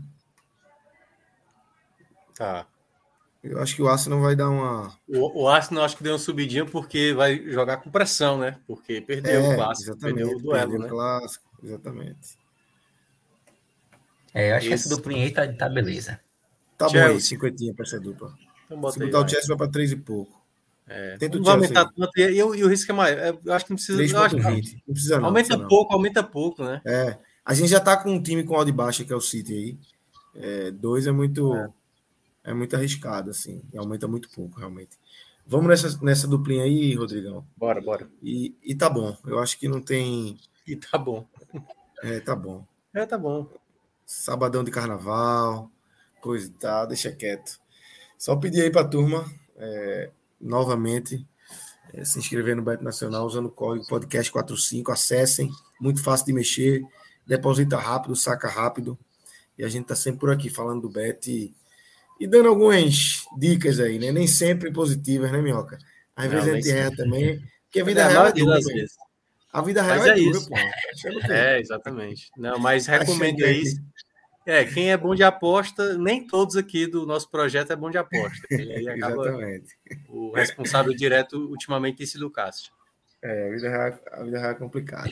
Mas vamos embora, vamos seguir. Pedro, vou até te liberar se quiser já seguir aí. Sei que você tá eu em clima de carnaval, amanhã tem carnaval aí. É, rapaz, hoje eu tô cansado, porque, velho, hoje eu trabalhei de manhã, fui pro carnaval de tarde. Meu Deus. Viu Bahia de noite. Velho, você ir pro carnaval é um negócio assim, cansativo, né? É cansativo. É, e na, tu, na Ainda... nossa cidade, Pedro. É eu vou assim. amanhã. é um erro. Amanhã. Um erro. Nem amanhã, 8 horas da manhã. Eu trabalho, eu trabalho com, seis, com seis dias de carnaval aí, meu. Eu gosto demais, mas hoje eu fui com minha Meu filha. Deus. Eu levei ela pela primeira vez aí. Amanhã, 8. Eu tô com o braço aqui acabado hoje, mano. Acho que ficou ruim o som de, de Pedro. É, agora. deu uma caída. Ficou bem baixo. Não sei. Não, aí só falando do carnaval, melhorou aí agora? Melhorou, melhorou. melhorou. Acho que ficou mais. É, mais tipo, hoje, eu, hoje eu fui com minha filha pequena, né? Foi pro carnaval pela primeira vez. E, e aí? Você ficar ali Curtiu? com a pequena Curtiu? nos. Adorou. Quantos, né? achou, quantos anos ela tem? Pedro? Dois anos, dois anos e dois meio. Dois anos, é. é. Se amarrou. É mesmo da tua, né, não, Lucas? É. O meu tem quatro. Vai fazer é quatro, terça-feira. Quatro anos já. Eu vou levar ele domingo pela primeira vez para Olinda. Caramba, é, tá, eu achei tá que ansioso. Eu, eu, eu, tinha dois anos e tal. Não, Porque nasceu tudo muito próximo. É o teu, do Pedro, aí tem do, do Cauê e tal. Tudo é. É, é. é a, é a nova safra. É a nova safra do é, 45. Pode, pode, pode Há 20 anos são eles que vão estar aqui. E a gente não vai. Eu, eu, eu não vou ter representante, já, já quero deixar claro. Eu vou ser talvez o membro fixo. Eu e os é. filhos de vocês, assim, possivelmente. É isso. Não espero amanhã, é. amanhã, 8 horas da manhã, eu vou abrir minha primeira cerveja. 8 horas da manhã, a minha primeira cerveja a caminho de Olinda. Essa é a minha, que beleza. minha missão. E aí, é, amanhã, seja amanhã que Deus quiser, por lá. amanhã eu trabalho. Mas é isso, Pedrão, vai-te embora. Boa tem, noite. Tem carnaval aí, não, né, meu? Carnaval pra você. Não, carnaval tem. Eu, eu sou o pior exemplo possível para tentar explicar o que é carnaval. Mas vai ter o Barra ter... No começo, do, no começo da live, Léo explicou como era o carnaval. Ah, foi? ah, vou, vou voltar lá depois. De, de, como era, como é. era antigamente, passou um tempo. Era muito forte antigamente, passou um tempo muito frio. É, e agora está voltando, assim, com. É polos descentralizados aí na cidade. E, alguns, é, e os bons, assim, com, com bloco, não, é, não né? é aqui na capital, né? Não é em Fortaleza, apesar de ter essa programação. Mas é em Aracati, que é considerado é, o melhor que é a cidade dele, de Léo, inclusive. É, Ele é de Aracati. Aracati. É, é, é clássico. Exatamente.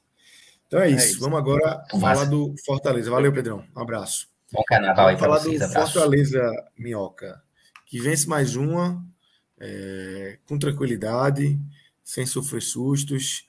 3 a 0 de novo, time misto. E Pedro falou, brincou há pouco tempo aí, um pouquinho antes de você entrar, pode entregar a taça. Já? Obviamente. Tá muito tranquilo. Não, exatamente, né? Tá fazendo aquilo que se espera, né? Mas Fortaleza não estava fazendo isso tanto antes, né?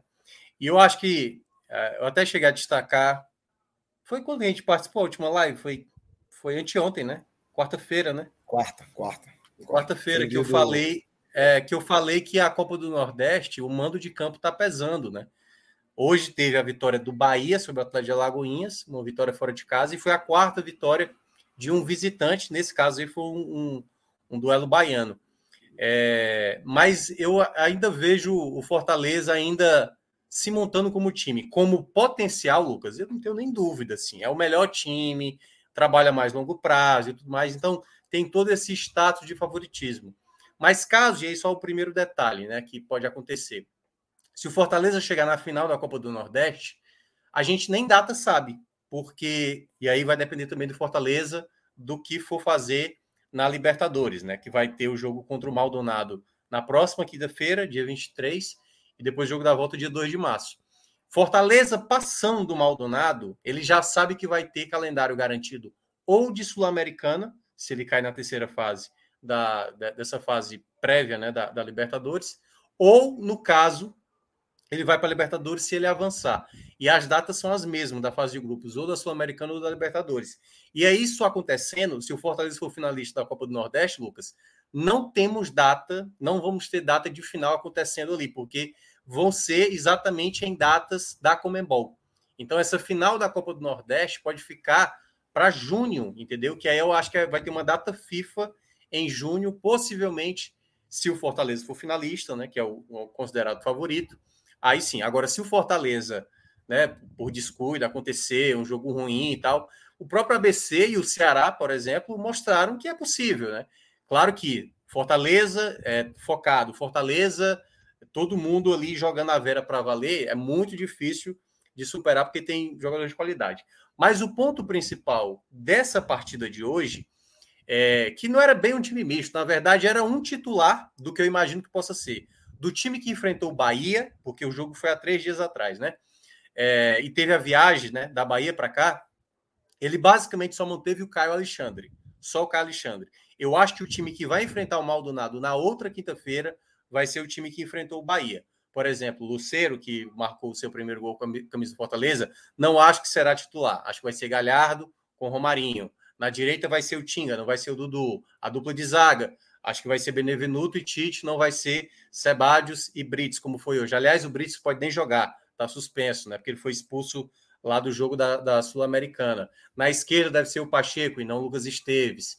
É, a dupla de volante do lado do, Ca... do Caio deve ser o Sacha e não o Zé Wellison. No meio de campo, hoje foi o Caleb, deve ser o Poquetino.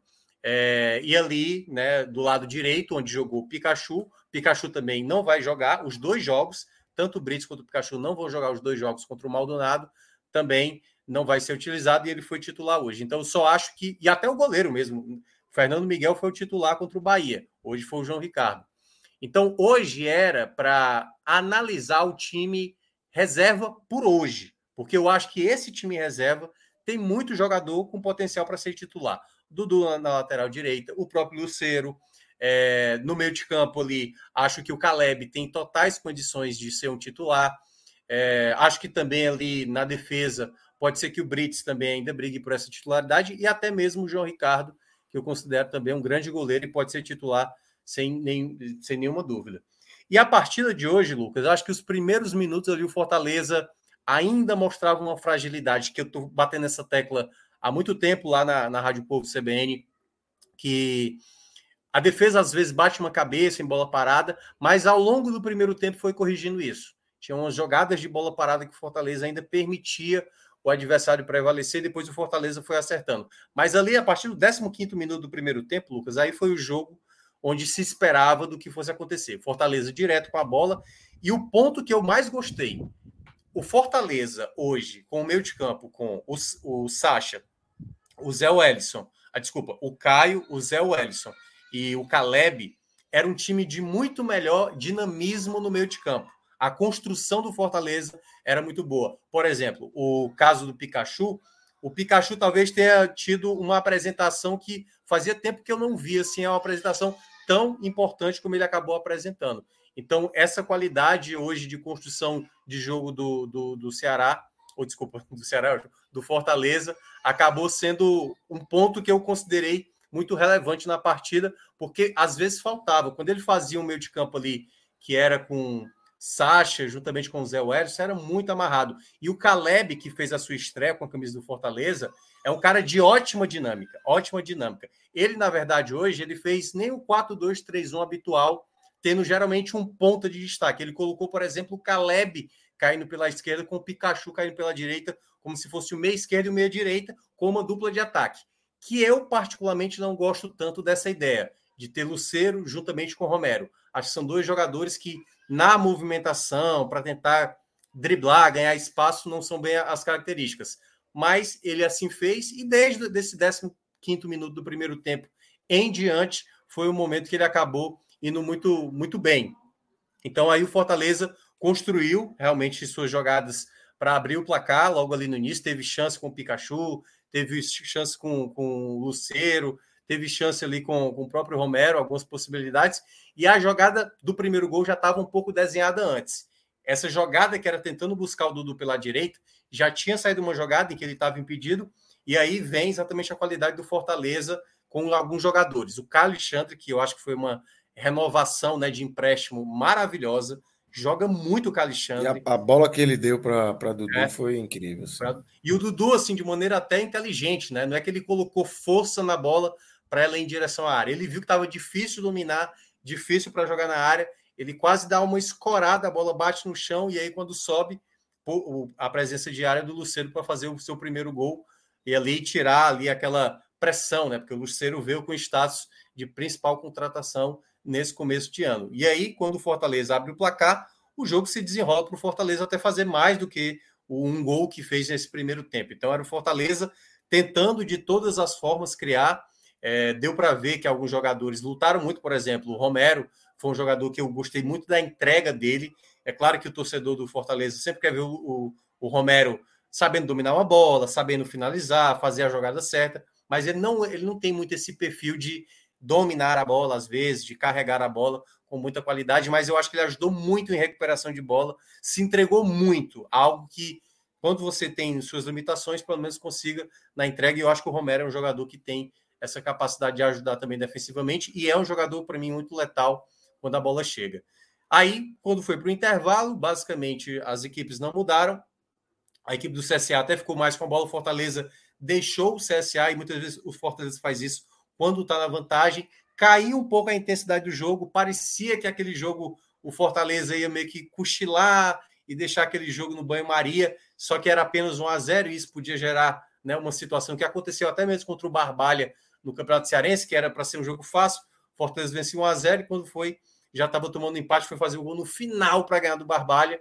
Só que aí veio a jogada de novo pelo lado direito, agora com o Pikachu, e o Pikachu, na hora que foi tentar jogar na área, o jogador do, do CSA de maneira imprudente, braço levantado, pênalti, e o próprio Pikachu fez ali o segundo gol. Ele que já tá.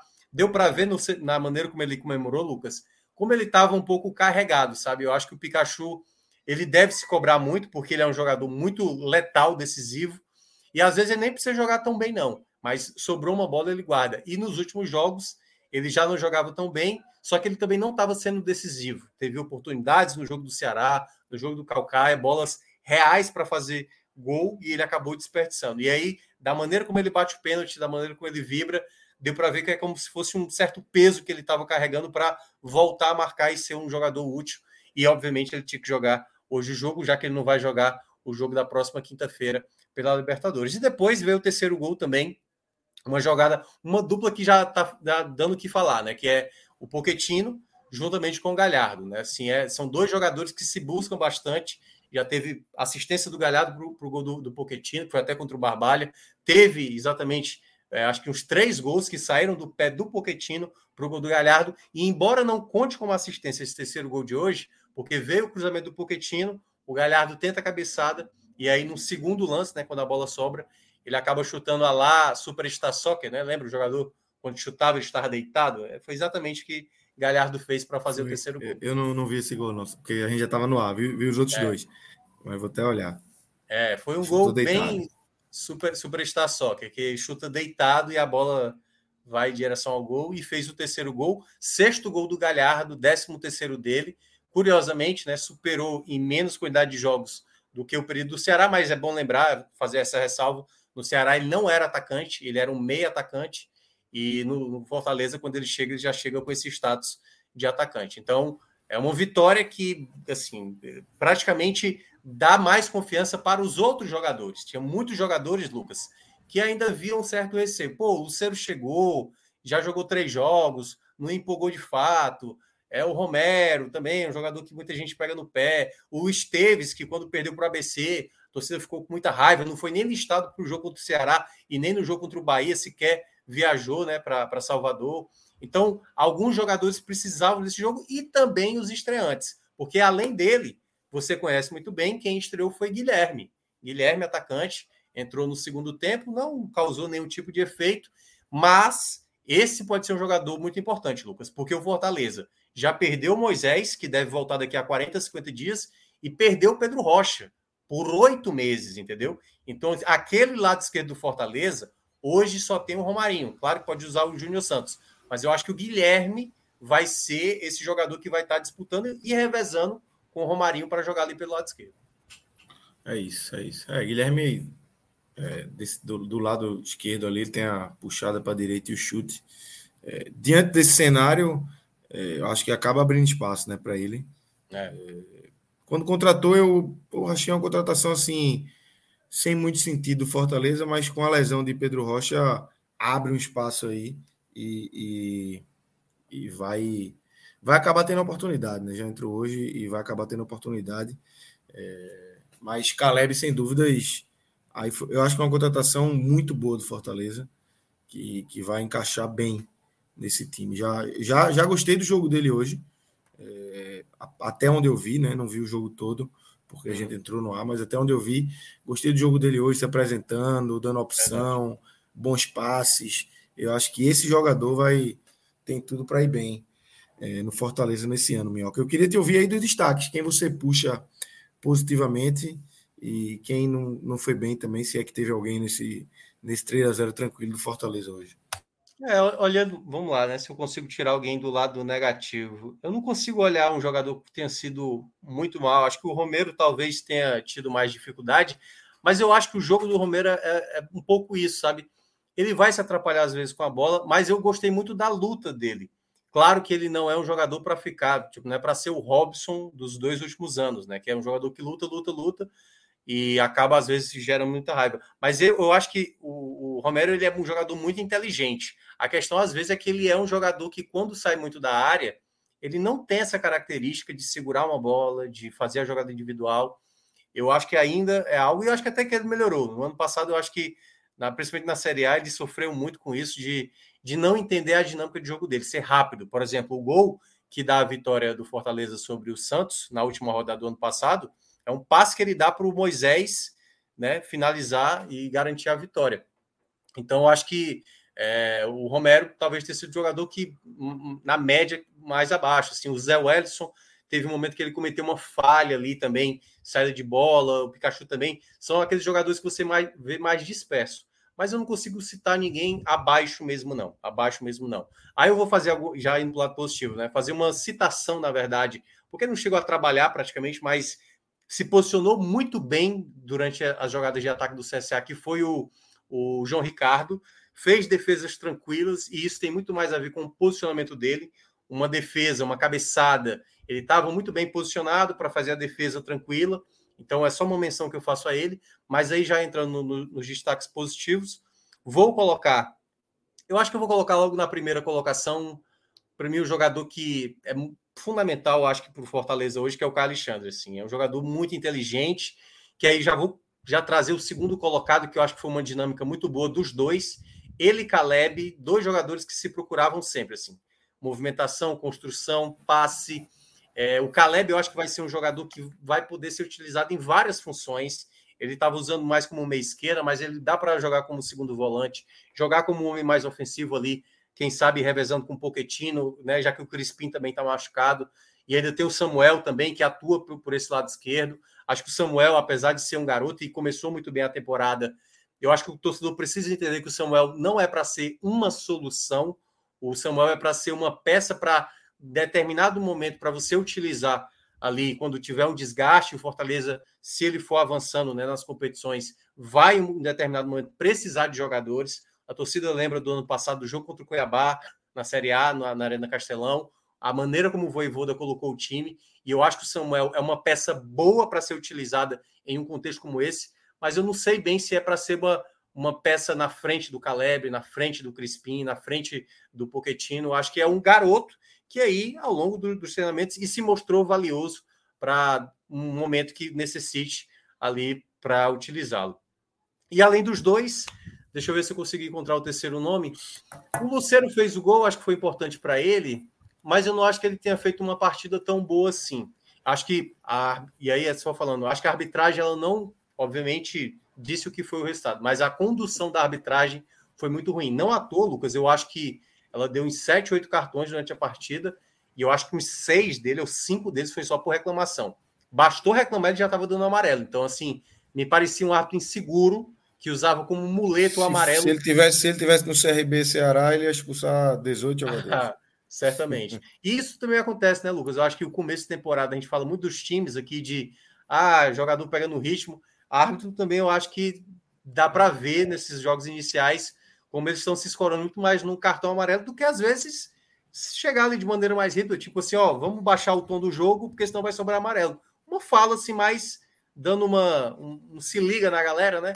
E aí ele foi amarelando. Alguém reclamava e dava amarelo, e eu acho que foi enervando o jogo ali no primeiro tempo. Mas aí o nome que eu vou ficar, né? O Luceiro foi um dos que tomou amarelo por conta disso, e o outro, que aí sim eu vou citar, é o Iago Pikachu. Acho que foi a melhor partida do Pikachu, mesmo até do que aquela primeira partida dele. Muito participativo, ajudando muito na construção, chegando muitas vezes ao ataque, né? Participa do pênalti, ele bate o pênalti ali para fazer o gol.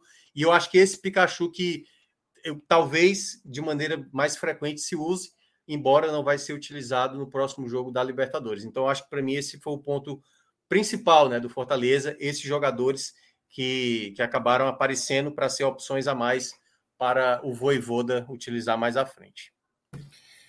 Perfeito, perfeito. Quer pontuar mais alguma coisa, Minhoca, do jogo? De, eu, quero, de... eu quero mandar um abraço aqui para ela. Tá com raiva momento, de mim já há um bom tempo aqui. Suiane Salles aqui, ela deu uma mensagem meia-noite e dez. Ela viu o, o nosso programa da, da terça-feira, foi terça? Terça-feira, da vitória do Fortaleza. Aliás, eu, ah. eu, nem participei desse programa, eu participei do programa da rádio, da, da, da quarta-feira. E aí ah. eu, eu, fui, eu fui pontuar defeitos que o Fortaleza teve no jogo contra Sim. o Bahia, certo? Defeitos. Claro, defeitos. normal. Todos e ela entendeu, e ela entendeu que eu só falei mal do Fortaleza. E eu até recomendo ela, se ela acompanhar o programa da quarta-feira lá da rádio, ela vai ver que eu elogiei jogadores, que eu falei que o Fortaleza entendeu a fragilidade que o Bahia estava, a defesa exposta como estava. Então, esse eu queria destacar para ela, né? Mandar uma boa noite para ela, que ela comemore né, um bom carnaval. Que eu pergunta, se ela já deixou, pergunta se ela já deixou um like na live. É, exatamente. Se você deixou o like aí, tá com raiva de mim, deixa o like. Pronto, deixa o like. Tá. Entendeu o que eu quis dizer? aí, ó. Ó, Rodrigo. Ó, Rodrigo, Olha para aí. com isso. É Rodrigo isso aí? Não, não é Rodrigo, mas ele tá botando isso na tela. Para com isso, porra. Como é o nome do rapaz aí? Quebre? Pode ler. Grande abraço para a família e o cu. Abraço. Que vocês é. que vocês sejam felizes aí. É, mas enfim, certo? Então, para deixar claro para a Suiane e para todo mundo, quando eu perceber que mesmo a vitória, é claro que a vitória do Fortaleza sobre o Bahia foi categórica, entendeu? Mas é óbvio que havia o outro lado, um time bem ruim, como foi o do Bahia, e o Fortaleza foi bem nisso. Mas volto a falar, Fortaleza, para mim, apresentou defeitos defensivos que eu ainda acho que. Aquela coisa, o Fortaleza não é um time pronto, não. O Fortaleza é um time com qualidade que tá a cada, a cada jogo vai se aperfeiçoando. E agora vai ter esse duelo agora contra o Maldonado na outra quinta-feira, né, o jogo da Libertadores, jogo de ida no Uruguai. Né? Lembrando que ó, já não vai contar com Brits, com Pikachu, com Crispim, é, com Moisés e com Pedro Rocha, cinco jogadores de fora, né, cinco peças de fora para esse jogo. Perfeito, é isso. Suiane, boa noite para você também, viu, Suiane? É, tenha calma com o nosso querido Minhoca. Ele só pontuou alguns erros que acontecem em todos os times. Todos, todos, todos, todos. Até o Real Madrid. City, o Real Madrid tomou Real três gols. Três gols foi do, do Al Hilal? Palmeiras campeão. É. Flamengo de Jorge Jesus. Todos eles têm algum defeito. Uns mais, outros menos, mas tem. Então, foi só isso. Minhoca, vamos embora, que daqui a pouco tem carnaval.